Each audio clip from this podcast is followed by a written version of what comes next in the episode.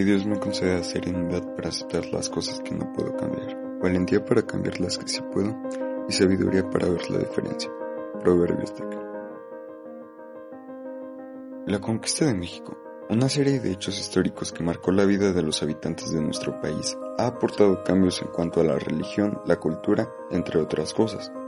Pero para poder comprender cómo este proceso fue realizado, necesitamos explorar y conocer qué pasó en ese tiempo es por eso que hoy el equipo de Quetzaltec te trae los 10 hechos más importantes durante la conquista de México.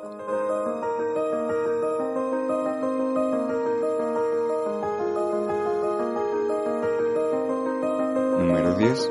Propuesta. Los hechos que hoy a día conocemos no hubieran sido posibles sin una propuesta por explorar lo que aquí antes era desconocido. La propuesta de Colón hacia los portugueses sobre conseguir una nueva ruta fue rechazada ya que en ese entonces se conocía un camino seguro.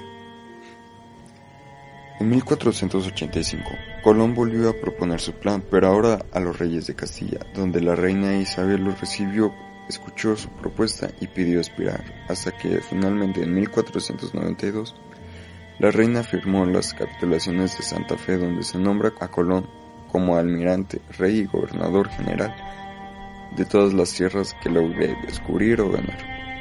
Número 9. Llegada. Colón buscaba otra ruta comercial para llegar a India. Sin embargo, en 1492, Colón llega a la isla de Guanahani y se adentra al Caribe, confundiendo a Cuba con Japón y así naufragando en el Santa María en la Española, donde hoy se conoce como Haití. Número 8. Hernán. El gobernador de Cuba, Diego Velázquez, designó como jefe de una nueva flota a Hernán Cortés, quien tenía la misión de hacer contacto con los nativos, la búsqueda de la expedición de Juan de Grijalva y la fundación de un pequeño asentamiento. Sin embargo, Hernán Cortés tenía un pensamiento más ambicioso, así comenzando a formar una expedición para conquistar reuniendo armas, caballos y gente en vez de materiales. Para cuando Diego se enteró de lo que Cortés tramaba, este ya había zarpado. Un suceso que tomaría más importancia un poco más tarde. Número 7. Traducción.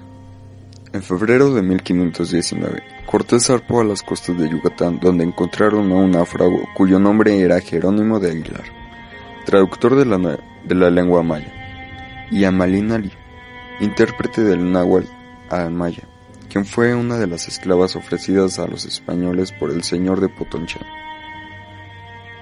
Número 6. Alianza.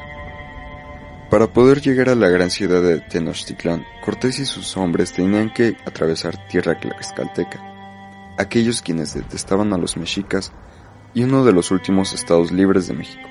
Después de aproximadamente semanas de guerra entre españoles y tlaxcaltecas desde la llegada de los españoles a esas tierras, Finalmente Cortés se alió con ellos, agregando una cantidad de miles de guerreros tlaxcaltecas a las tropas de Cortés.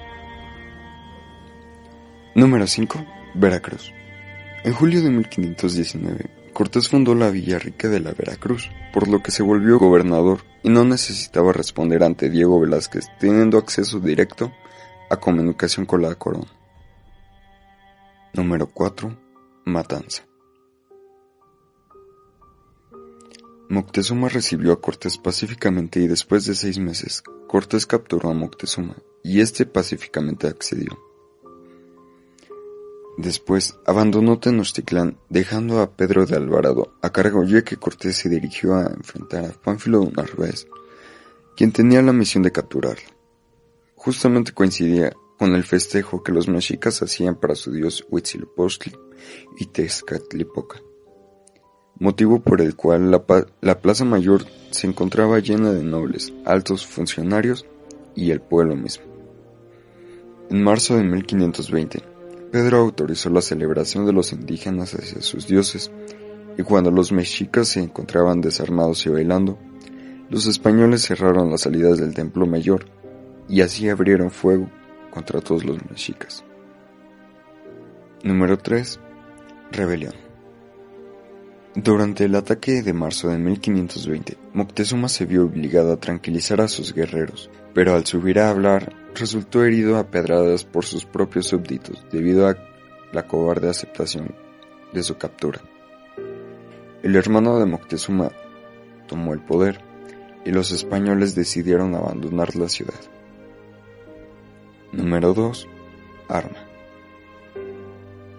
Días después de la matanza, se desató una ola de viruela en Tenochtitlán debido a un negro enfermo en uno de los navíos de Pánfilo Narváez y que fue tomado como esclavo para posteriormente ser usado como tributo y ser comido por los mexicas, lo cual ayudó a la conquista debido a numerosas muertes en todo Tenochtitlán, restando soldados y por ende defensas hacia los españoles. Número 1. La caída. Cortés tras haberse preparado para la guerra con sus hombres españoles y sus alianzas como las tlaxcaltecas, enfrentaron a los mexicas rodeando la ciudad y cortando los suministros de agua potable e impidiendo el paso de las provisiones. Después, apoderándose de las ciudades que se levantaban en la orilla del río. Poco a poco, Tenochtitlan fue cediendo y la desesperación de sus habitantes ayudaba a hundirse más rápido y después de más de 100 días soportando, Cuauhtémoc cedió y se entregó pacíficamente a los españoles. Estos fueron los 10 hechos más importantes de la conquista española, las cuales fueron cruciales para marcar otro periodo en la historia y empezar el levantamiento de la Nueva España. Muchas gracias a todos por habernos escuchado. Esta fue una producción del grupo Quetzaltec. Yo soy Jesús García y nos vemos a la siguiente semana.